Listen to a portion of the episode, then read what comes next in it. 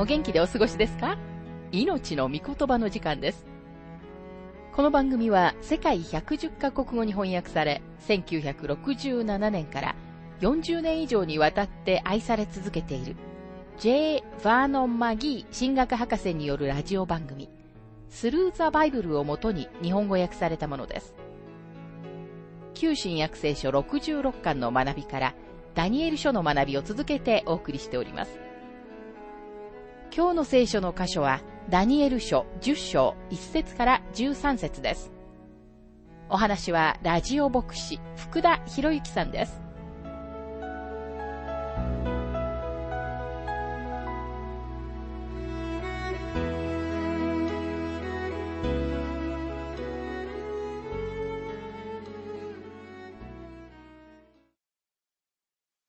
さて、ダニエル書10章の学びに入りますが、神様は座天使を作られたと書かれています。座席の座に天使と書いて座天使とは、ミカエルやガブリエルや、その他の特別な使命を帯びた大天使たちのことです。また天使に主とつけて主天使。これは天使の第4階級のことですが、このような天使もあります。これはケルビムやセラフィムのことです。それから剣天使というのもあります。これは天使という言葉に権威の剣をつけて剣天使。これは第7階級の天使のことです。そしてこれは天使の軍勢の将軍、つまり高級将校のことです。そして、脳天使と呼ばれる守護天使として使えるような兵卒もいます。これは天使に能力の脳をつけて脳天使。第6階級の天使のことです。ヘブル人への手紙一章の4節にはこのように書かれています。巫女は見使いたちよりもさらに優れた皆を相続されたように、それだけ見使いよりも勝るものとなられました。剣天使の階級、つまり将軍の階級の一部の天使たちがサタンに加わるために堕落して行きました。検天使たちについて何と書かれているかに注目してください。エピソビトへの手紙6章の12節にはこのように書かれています。私たちの格闘は血肉に対するものではなく、主権、力、この暗闇の世界の支配者たち、また天にいる諸々の悪霊に対するものです。日本語では主権と訳されているところが、英語では検天使と同じ言葉、プリンシパリティーズが使われています。サタンもまた自分の天使たちを階級によって組織的に従わせています。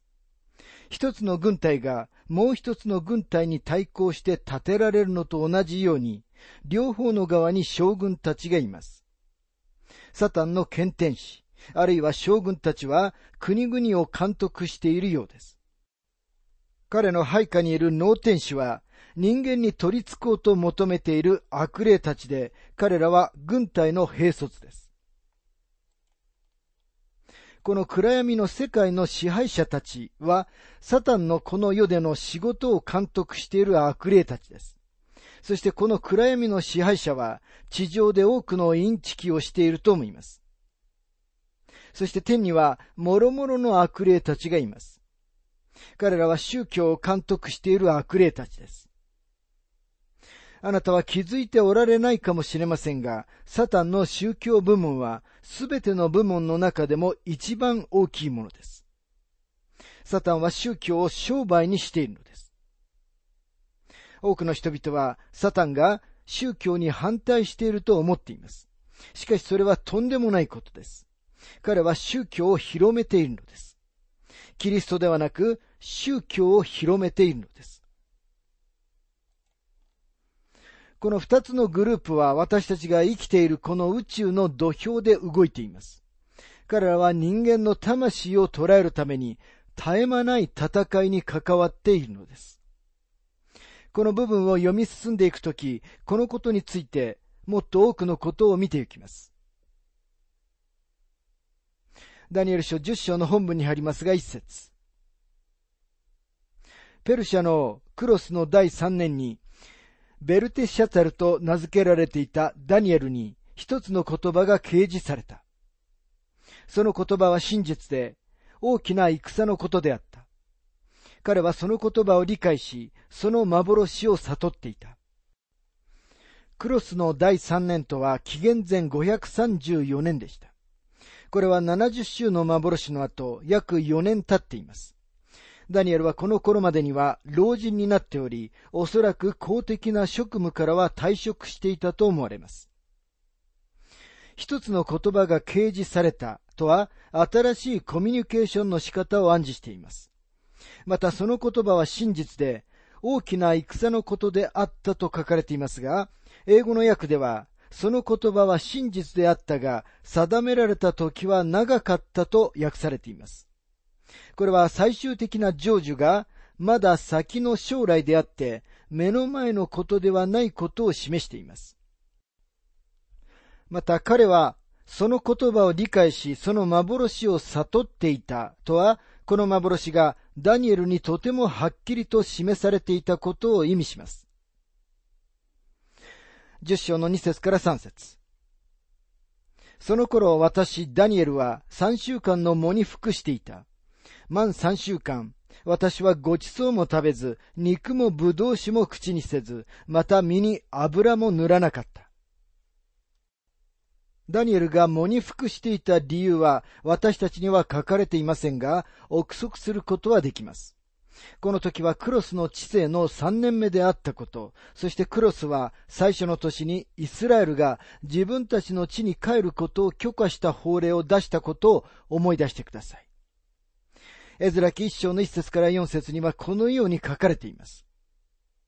ペルシャのクロスの第一年にエレミアにより告げられた主の言葉を実現するために、主はペルシャの王クロスの霊を奮い立たせたので、王は王国中にお触れを出し、文書にしていった。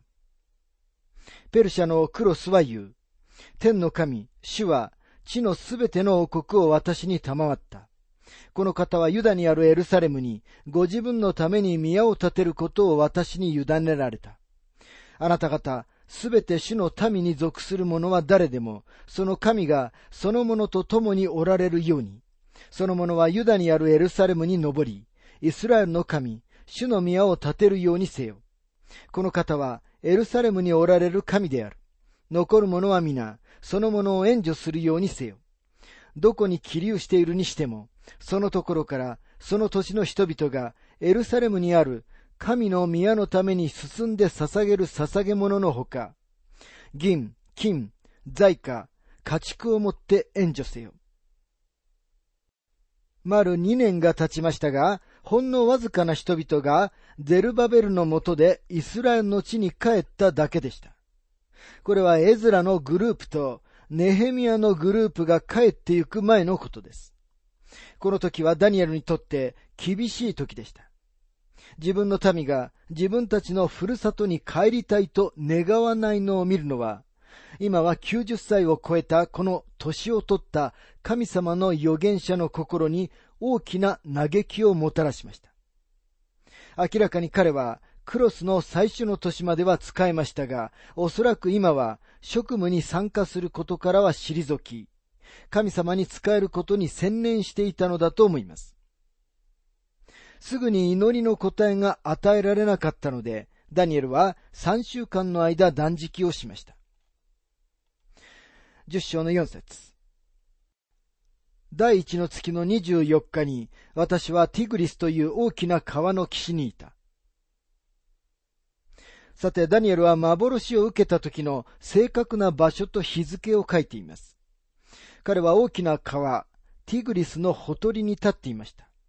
時は2、3の月の24日、つまり4月24日でした。ダニエルは正確な日付を引き合いに出しています。このせいで批評家たちが取っ組み合いをするのは難しくなっています。なぜならこれを書いた人物自身が特定の日付を示しており、ダニエル書にもっと後の日付をつけていなかったからです。モーセやエリアが見る前に、ダニエルがキリストの変貌を見たのだと思います。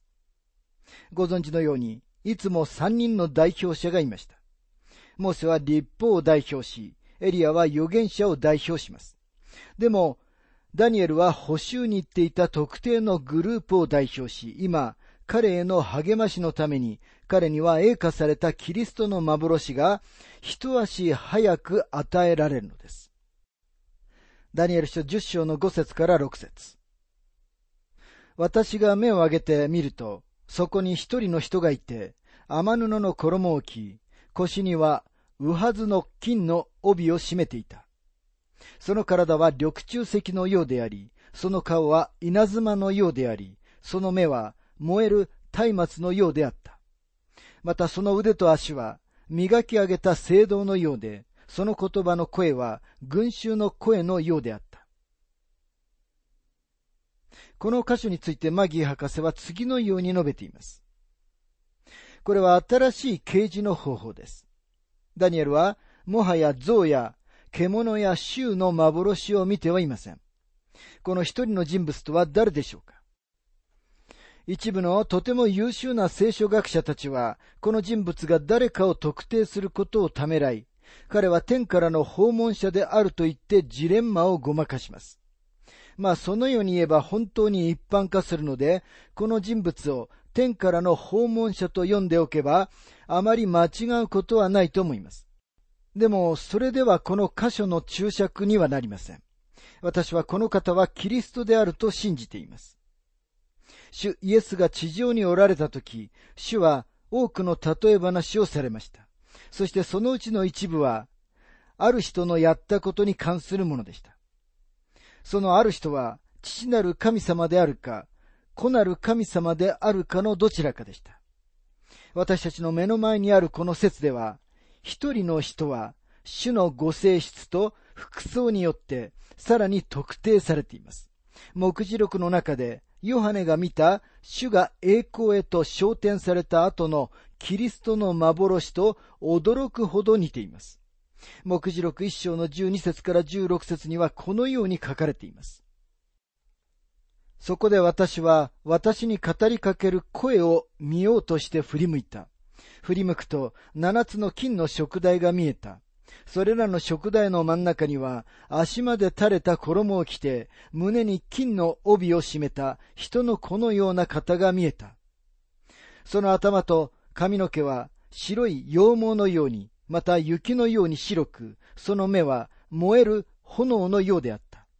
その足は炉で精錬された光り輝く真鍮のようであり、その声は大水の音のようであった。また右手に七つの星を持ち、口からは鋭い両刃の剣が出ており、顔は強く照り輝く太陽のようであった。これはキリストの幻であり、私はダニエルがキリストを見たと信じています。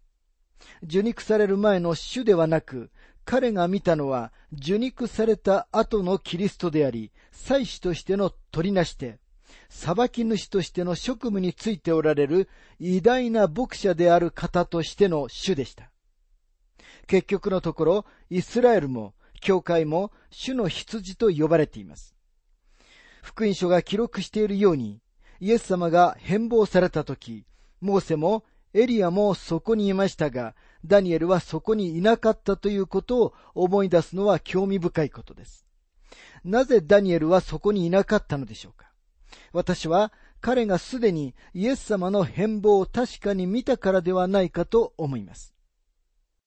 そしてこの箇所はそのことの記録です。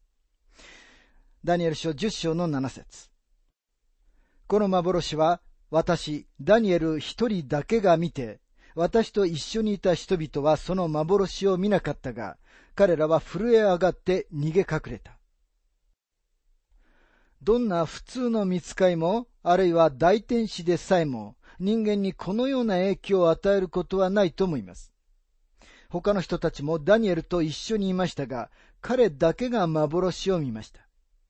記録されている多くの出来事から、精霊だけが人間にキリストを示すことがおできになるということは明らかです。ここで精霊は、まさにダニエルにキリストを示しておられるのです。主イエスはヨハネ16章の14節で次のように言われました。御霊は私の栄光を表します。私のものを受けて、あなた方に知らせるからです。使徒パウロもダマスコへの途上で同じような経験をしました。使徒の働き9章の7節から8節同行していた人たちは声は聞こえても誰も見えないので物も言えずに立っていた。サウロは地面から立ち上がったが目は開いていても何も見えなかった。そこで人々は彼の手を引いてダマスコへ連れて行った。パウロは目が見えなくなりましたが、彼は栄化されたキリストを見たのです。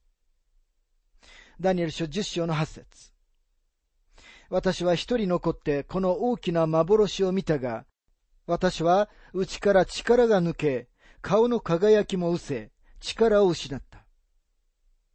ダニエルは一人残されました。この経験は神の人の驚くべき素晴らしい経験であり、多くの人たちは同じような経験を熱心に喜んで分かち合ってきました。アブラハムはウルと彼の血族を離れ、神様と一人ぼっちで向き合いました。モーセはミディアンの砂漠の向こうに送られ、燃える芝の傍らで神様と一人ぼっちで向き合いました。エリアはケリテ川のほとりで訓練を受け、神様は彼と共におられました。エレミアは孤独な道を歩みましたが、神様は彼と共におられました。バプテスマのヨハネは一人ぼっちで砂漠にいましたが、神様はそこにおられました。パウロはその同じ砂漠で2年間一人で過ごしましたが、それは神様が彼を訓練されるチャンスでした。使徒ヨハネは孤独なパトモス島に島流しに会いましたが、神様は彼と共におられました。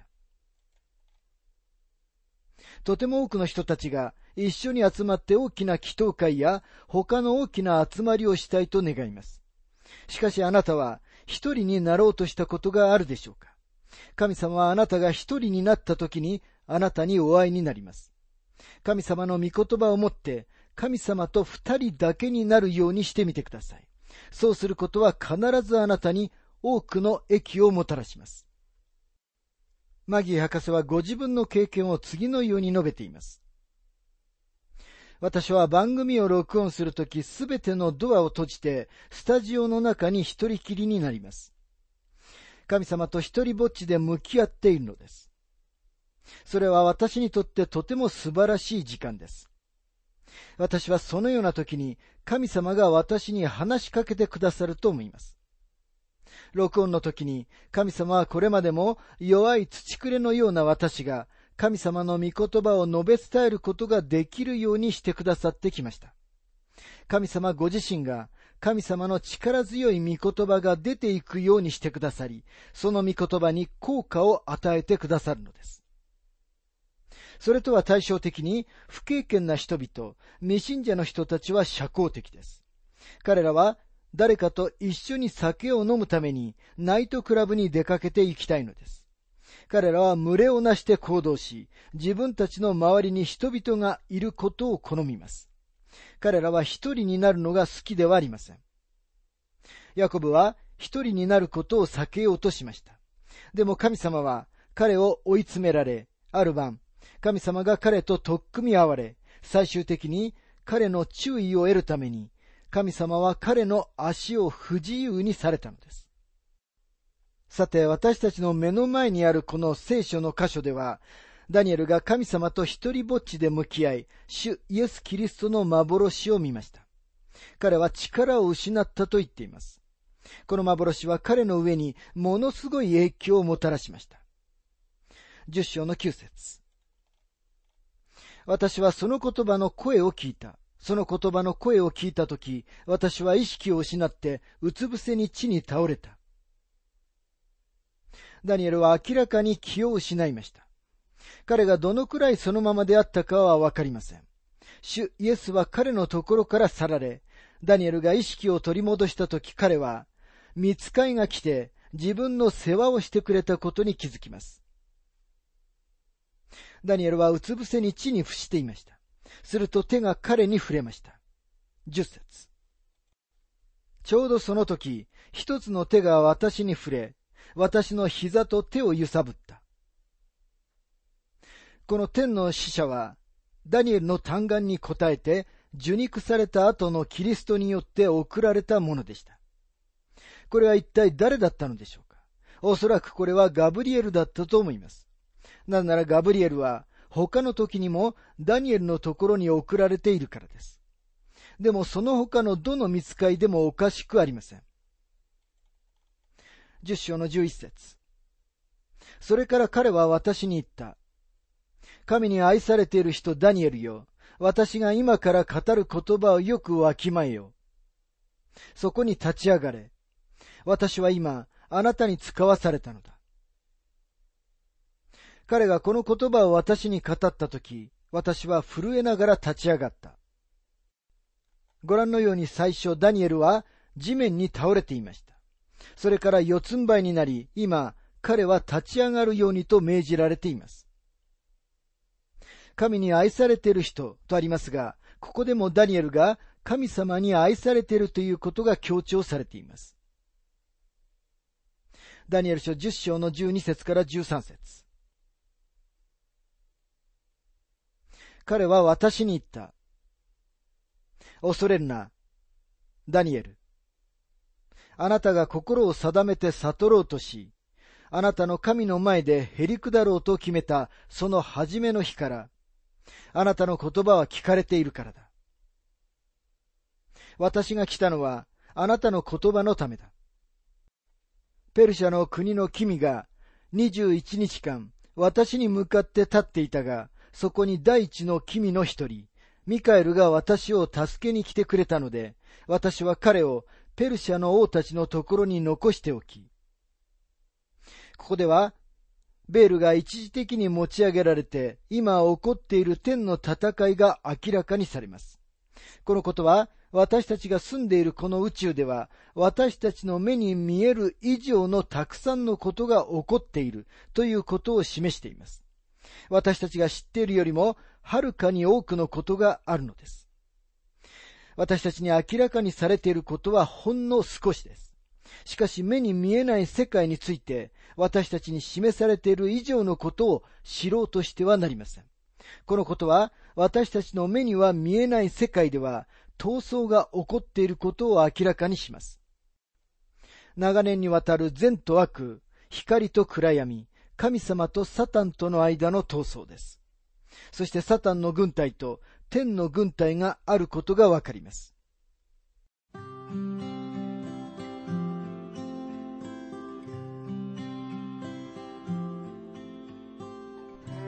命の御言葉お楽しみいただけましたでしょうか？今回は、栄華されたキリストの幻というテーマで、ダニエル書10章1節から13節をお届けしました。お話はラジオ牧師福田博之さんでした。なお、番組ではあなたからのご意見、ご感想、また聖書に関するご質問をお待ちしております。お便りの宛先は、郵便番号592-8345大阪府堺市浜寺昭和町4-462浜寺聖書協会命の御言葉の係。